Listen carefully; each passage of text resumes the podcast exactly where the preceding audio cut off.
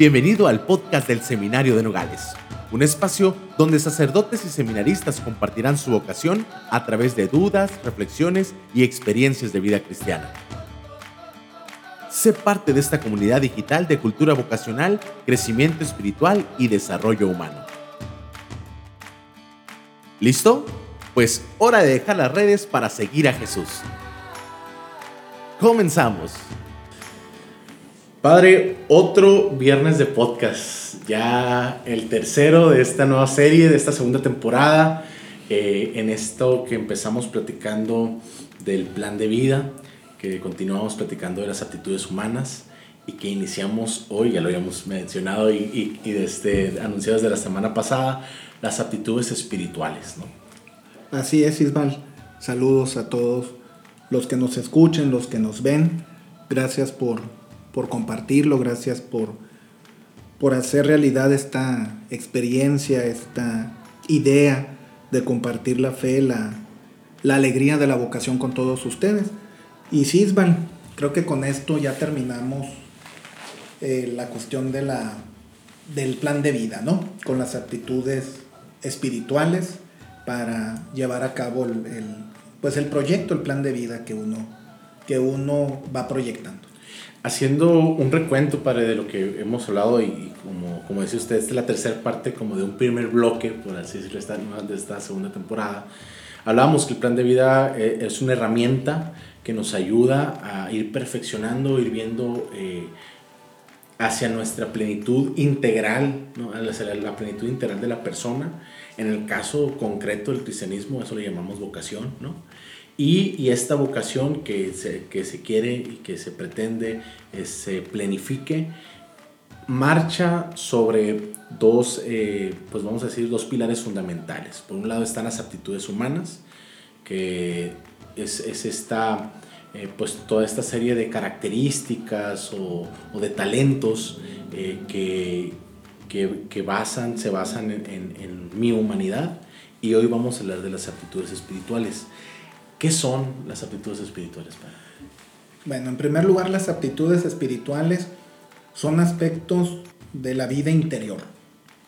Si las aptitudes eh, humanas de las que hablábamos la semana pasada están enfocadas precisamente en mi exterioridad, las aptitudes espirituales están basadas precisamente en la interioridad de la persona, que también se cuida, que también se cultiva y que también eh, se educa. Eso es muy importante. ¿Y qué aptitudes espirituales encontramos o son básicas en la vida? Eh, las aptitudes espirituales son sencillamente las que nacen del convencimiento de que hay un ser supremo que, ha, que me ha dado la vida, que me la ha regalado como un don, como un regalo, y que se manifiestan en, en la vocación primera de toda persona, que es su bautismo. ¿Y cuáles son?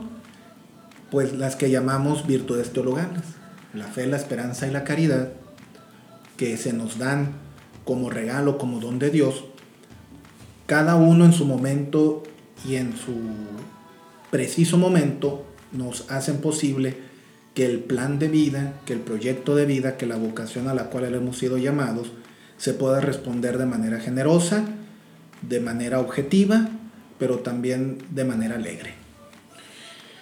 Esta, eh, este, esta dimensión ¿no? de, del aspecto humano de la vocación cristiana, como decía usted, para que nace desde el bautismo, eh, evidentemente nace de, de, un encuentro personal ¿no? con, con Dios, de, del saberse amado, deseado, desde, desde antes del nacimiento. También algo que, que decías en, el primer podcast que hablábamos, ¿no? No como algo exclusivo, pero sí como, como algo que Dios quiere y, que Dios eh, ha, ha, sembrado en el interior de la persona. Así es. Y este encuentro personal con Cristo, aunque alguien podría decir, oye, a mí me bautizaron de niño, ¿qué encuentro personal con Cristo he tenido? Pero si has tenido la dicha, la oportunidad de experimentar que alguien te ama, que alguien te quiere, que alguien te ha cuidado. O sea, es decir, el proyecto de, nuestra vida, y esto también es un aspecto muy importante, ¿eh? empieza porque otro me lo, porque otros lo ha cuidado. Fíjate qué interesante, hoy ante, a veces el, el proyecto de vida puede sonar de una manera muy individualista, pero es más comunitario de lo que pensamos, porque todas aptitudes humanas y también espirituales, si no son cuidadas desde la primera infancia, desde los primeros momentos de nuestro existir, no maduran. O sea, es decir, mis aptitudes, mi fe, también se me transmite, me, la cuida. Entonces, al momento de yo tomar una decisión, también debo de ser consciente que soy resultado del cuidado, del cariño que otros optaron por mí para que yo tenga la posibilidad de elegir. Si no, no hubiese elegido, ¿sí me explico? Sí, sí, sí. Me, me nace una, una, inquietud, ¿no? Que probablemente muchos jóvenes que, que, estén escuchando este podcast pudieran preguntarse, ¿no? ¿Qué pasa cuando, cuando me han bautizado de grande? ¿Qué pasa cuando en toda mi infancia a lo mejor no tuve una formación espiritual? ¿Qué pasa cuando, pues simple y sencillamente, por así decirlo, ¿no? Dios llegó tarde, entre comillas, ¿no? Tarde a mi vida. Mira, la iniciación cristiana tiene estos dos polos, que es muy interesante, Ismael. Cuando los papás llevan a los niños a bautizar, el compromiso es de los papás y de los padrinos que ellos ayudarán que esos niños conozcan a Cristo. Es decir, digamos, la iglesia bautiza a los niños, aparte de también de otras cuestiones doctrinales, pero sí es muy importante reconocer que sí se pide la fe. En este caso de los padres y de los padrinos, que van a educar a los niños. Es decir, entonces la vida cristiana empieza creciendo y desarrollándose. Pero a veces es al revés. Es decir, sí si por increencia o por descuido o porque a veces así ocurre, por ejemplo aquí en Nogales, que a veces los niños eh, se la llevan de un lugar a otro porque los papás emigran.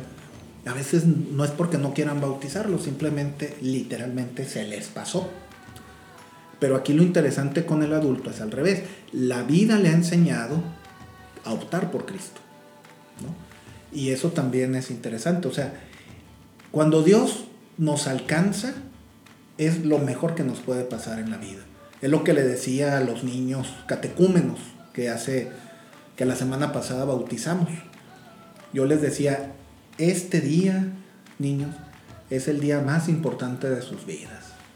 ¿Por qué? Porque se han dejado alcanzar por el amor de Dios. O sea, es el amor de Dios quien los ha alcanzado.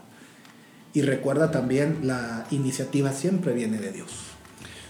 Sí, eh, y, ante eso la respuesta, ¿no? Me, me, viene a la mente la frase de San Agustín, ¿no? Temo que Dios pase por mi vida y no se detenga, ¿no? Entonces este Dios que pasa por mi vida y que se detiene, eh, como lo hizo con Pedro, ¿no? Y que se sube a su barca y que lo llama desde la realidad, desde su realidad de pescador, pues cuál es mi respuesta, ¿no? Ante, ante esa llamada de amor, ante esa eh, llamada generosa de Dios, eh, pues cómo sostengo, ¿no? cómo respondo eh, desde mi realidad a ese, a ese amante eterno y, desbordante que es el mismo Dios. Así es. Por eso en todo proyecto de vida, volviendo al, asunto, que la vida cristiana en sí misma desde nuestro bautismo ya es un proyecto. ¿no? Eso es lo bonito. O sea, no estamos bautizados por un mero requisito social. Estamos bautizados porque cada uno de nosotros es un proyecto querido, llamado por Dios, que está llamado a la plenitud de la vida. Entonces, si no se entiende mi, vida desde este proyecto global de Dios, eh, a veces la misma vida podría ser frustrante. A lo que voy es a lo siguiente. Eh, Hemos comentado en podcasts anteriores sobre el sentido de, saber elegir, de pensar bien, de qué aptitudes debo de tener para, para ir proyectando cada etapa de mi vida. Pero siempre es una apuesta. En el fondo, yo puedo planear, puedo proyectar mi vida, pero si no está ese aspecto, esa aptitud de la fe, de decir confío, creo, puede ser posible, no tendría sentido. O sea, es decir, quedaría solamente en un horizonte, eh, un horizonte sin cielo. En el sentido de que el cielo nos ayuda. Siempre el cielo, no sé si te pasa, pero siempre que se ve el cielo, sobre todo en un atardecer en una playa, inmediatamente surge la pregunta, ¿y qué habrá más allá? ¿No? ¿A poco los chinos lo estarán viendo.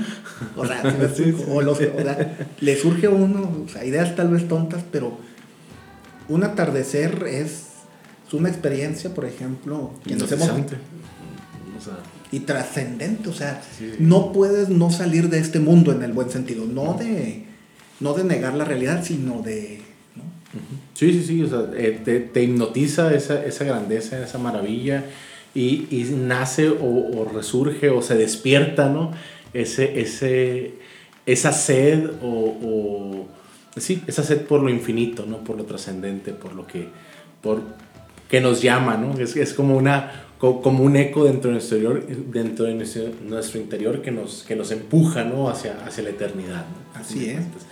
Vale, y bueno, y las, ya decías que las, las actitudes espirituales son las, las eh, virtudes teologales, pero digo, para la audiencia, ¿cuáles serían? ¿Cómo se sostienen? ¿Cómo se cultivan? Muy bien. La vida, la vida cristiana tiene tres pilares fundamentales.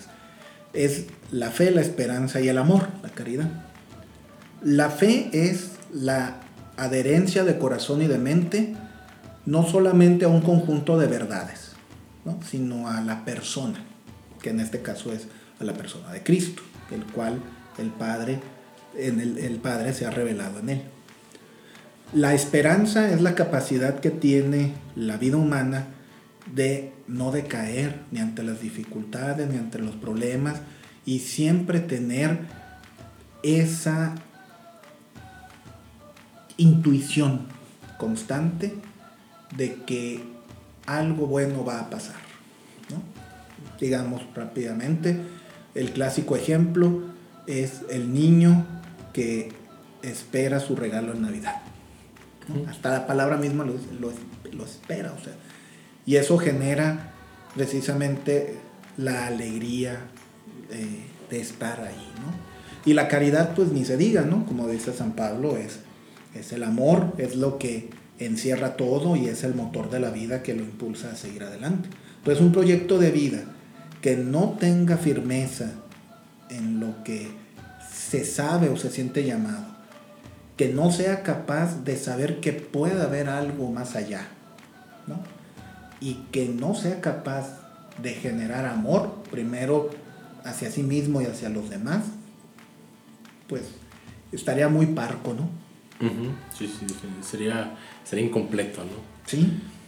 A fin de cuentas, eh, la, la, finalidad del hombre pues es la donación, es el amor, es el servicio. Y, y, sin los, y sin los anteriores presupuestos como que nos quedamos muchos, ¿no? O sea, ahora sí como haría San Pablo, ¿no? Si puedo tener cualquier cosa, puedo ser experto en lenguas, puedo tener lo que sea, pero si no tengo amor, nada soy. Nada soy, así es. Y vamos, por ejemplo, a analizarlo, no nos vayamos tan lejos.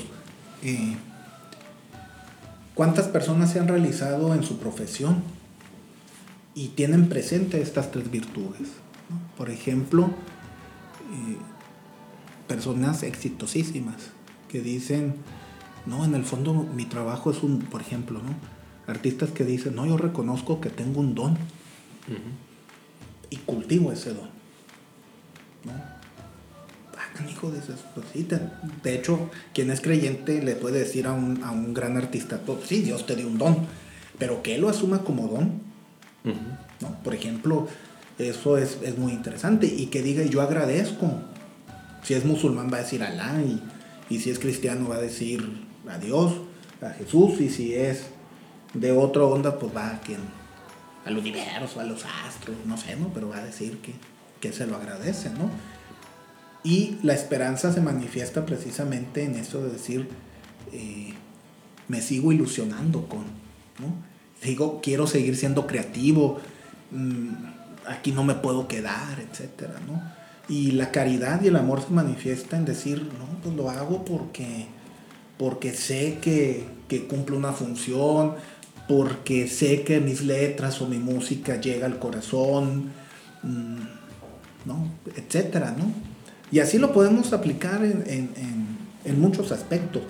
Quien reconoce la trascendencia de sus actos, de, de, su vida, y quien reconoce que alguien le ama y le sostiene, va fraguando su proyecto de vida de una manera armónica y coherente y, y feliz se me hace muy interesante para esto que estás diciendo porque en, en este sentido y en el contexto en el que estás diciendo, eh, pareciera que nos estás diciendo, la fe eh, nos hace concientizar que es un don y, y, por ende genera un agradecimiento. ¿no? Que, a, que a fin de cuentas ese agradecimiento te compromete ¿no? con la misma causa. La esperanza eh, que de siempre estar viendo, de siempre estar eh, proyectando, eh, es como que la parte creativa ¿no? de tu vocación, que te va a ayudar a, a, a, motorizar ¿no? Todo, toda tu actividad. Y lo último, ¿no? Y el amor, pues a fin de cuentas se va a plasmar en el servicio y en, y en todo lo que, en todo también, porque el amor es, es, así es, ¿no? Es, es, productivo, en todo el amor también que generes en las personas con las, con las que te vas cruzando, ¿no? Sí. Entonces, eh, parece algo muy romántico, pero a la vez dice, llego a pensar, si todos viviéramos nuestra vocación al 100, eh, pues qué felices seríamos, ¿no? Habría aquí la pena preguntarnos, bueno, y... Sí, y, y no nos vayamos tan lejos, o sea, es decir, alguien puede decir, puede haber un, un proyecto matrimonial sin fe, si lo, si lo puede haber, ¿no? Es decir, por ejemplo, me gusta decirle a los novios cuando, cuando van a contraer matrimonio, se dan cuenta que en su consentimiento prometen amor, eh, amor, eh, amor, fidelidad todos los días de su vida. O sea, es interesante que diga todos los días de mi vida, que pueden ser tres días, que puede ser mañana o puede ser dentro de 50 años. Pero les digo, pero echártelo tú solo no vas a poder. Si tú estás aquí es porque le estás confiando esto a alguien que sí puede, que sí te puede ayudar, que sí te puede llevar a cabo. Cuando se pierde esa noción, por ejemplo, de la fe, de creer que el proyecto, en este caso en un proyecto matrimonial, no es más allá o no es solamente mis ganas, mis fuerzas, lo bueno o lo bonita que soy, sino que implica algo más, se trunca. Igual un seminarista sin fe, ¿no? Uh -huh. Que suena así como, ¿cómo? Pero es verdad, ¿no? Puede haber un seminarista que no le mueva la fe. Sí, que lo vea como una profesión, ¿no? Uh -huh. Como una vocación. O como una forma de usufructuar de ello sin sin ningún otro compromiso que no sea más que el vivir yo. ¿no? Uh -huh. Que en eso no hay problema, pero no se entra al seminario para eso. Claro, claro. O sea, la finalidad ya está eh, este, eh, tergiversada, ¿no? ya, uh -huh. ya, está maleada, ¿no? por así decirlo. Igual, igual como es en, igual es en, es en el matrimonio o en cualquier proyecto eh, que queramos. ¿no? Mm, me, me surgió un, una, una pregunta más, padre ya en la vida, y ya es una, una, pregunta a lo mejor muy personal, pero me gustaría mucho, para, para cerrar así ya bien este bloque bien, ¿cómo crees tú que sería un sacerdote que le falten estos pilares? ¿Cómo lo verías tú por fuera? ¿no? ¿Cómo se vería? Creo yo. Pues la misma gente nos los hace saber, ¿no? Desubicado, la gente es muy sabia. La gente tiene una forma de, de querernos mucho, de decirnos las cosas mm, bien, pero tampoco con la agresividad que, que a veces tal vez hoy se maneje. Pero puede ser la desubicación y la desubicación o el descuadre lo encuentras en no solamente en el discurso, también en actitudes, en prioridades, ¿no? Una falta de pasión, por Sí. decirlo usted. Sí, o, o el Papa Francisco nos los ha dicho mucho a los clérigos y en general a la iglesia. El, el Papa habla de, de- de mundanizarse. Fíjense que es, es muy distinto. La encarnación, el verbo, el, el Hijo de Dios, se hace carne, se hace hombre y vive en el mundo. ¿no? Y de hecho en los evangelios que hemos escuchado en estos días, Jesús constantemente pide, ellos, mis discípulos, no son del mundo. Pero mundo en el sentido juánico no es la materialidad. No, Ujú. no, el cristianismo no está peleado con la materialidad. El cristianismo lo que entiende por mundo es todo aquello que se antepone al proyecto de Dios. Ujú. Entonces, mundanizarte es tomar aptitudes, pensamientos y estilos de vida que no corresponden al proyecto de Dios. Y de igual manera pasa en el matrimonio también como vocación. Así es. ¿Cómo se mundaniza un matrimonio? Cuando desaparece el nosotros y empieza a aparecer única y exclusivamente el yo. Ojo, en la vida matrimonial no desaparece el yo. Tampoco se trata de eso. Pero es un nosotros. ¿no? Y el matrimonio también se... Claro que también. Y cualquier cuestión se mundaniza, por desgracia, ¿no? Eh, las cosas más sutiles, el servicio más hermoso se puede mundanizar, ¿no? Un monaguillo puede mundanizarse cuando le fascine que nomás lo vean a él, por así decirlo, ¿no? Y que él crea que es el centro de atención y que siempre va a traer la sotanita más bonita, ¿no? Por ejemplo, mundanizarse, ¿no? En ese sentido, ¿no? Que a cada misa que entre su selfie. Perdón, a ver si no pisé callos. Ok. Pues mire, padre, yo, yo de todo eso, eh, de estos tres eh, capítulos que tenemos, eh, me quedo con, con esto último, ¿no? Estamos hechos para la caridad, para dar amor. Si no estamos conscientes de eso, nuestro proyecto de vida profesional, nuestro proyecto de vida vocacional, ¿no? Se puede ver pues frustrado en el sentido de que no, no, no, no en el que a lo mejor eh, seamos completamente infelices, ¿no? sino que a lo mejor no, no logramos eh, tener el efecto eh, que, que pudimos haber tenido porque para eso, para eso fuimos hechos, ¿no? para la comunidad, ya sea en el sacerdocio, ya sea en la vida, la vida matrimonial, para servir, ya sea en una profesión, cualquiera que sea, y por supuesto en el sacerdocio también. Y, y pues a, a, a eso como que hacer ese, ese examen de conciencia, ¿no? ¿Qué tanta caridad, qué tanto amor estoy imprimiendo yo en el mundo? Es, es a fin de cuentas la respuesta que yo le estoy dando a Dios desde mi realidad, desde mi vocación, desde ese llamado que Dios me está haciendo. Así es, Isbal. ¿Y cómo podríamos resumir este bloque, este bloque dentro del, De la segunda de temporada. la segunda temporada? Lo podríamos resumir así, es decir, eh, recuerda a quién le vas a responder. Y no por miedo, sino reconociendo que un amor que me sobrepasa, infinito, que todo lo puede, que todo lo sabe, que ni necesitaba hacer ni pensar en mí, ha pensado en mí. ¿Cómo voy a responder a ese amor? No al miedo. Porque si respondo desde el miedo, voy a ser como el, el de la parábola que le dice, aquí está tu dinero, tuve miedo de ti y ahí muere. No, no sino cuando nos presentemos ante Dios, decirle, porque me amaste tanto, te entrego aunque sea esto. Pero tu amor no fue inútil, tu amor no fue infértil en mí. Claro, sí, sí, sí. Ah, nuevamente eh, recordando la palabra de Dios, ¿no?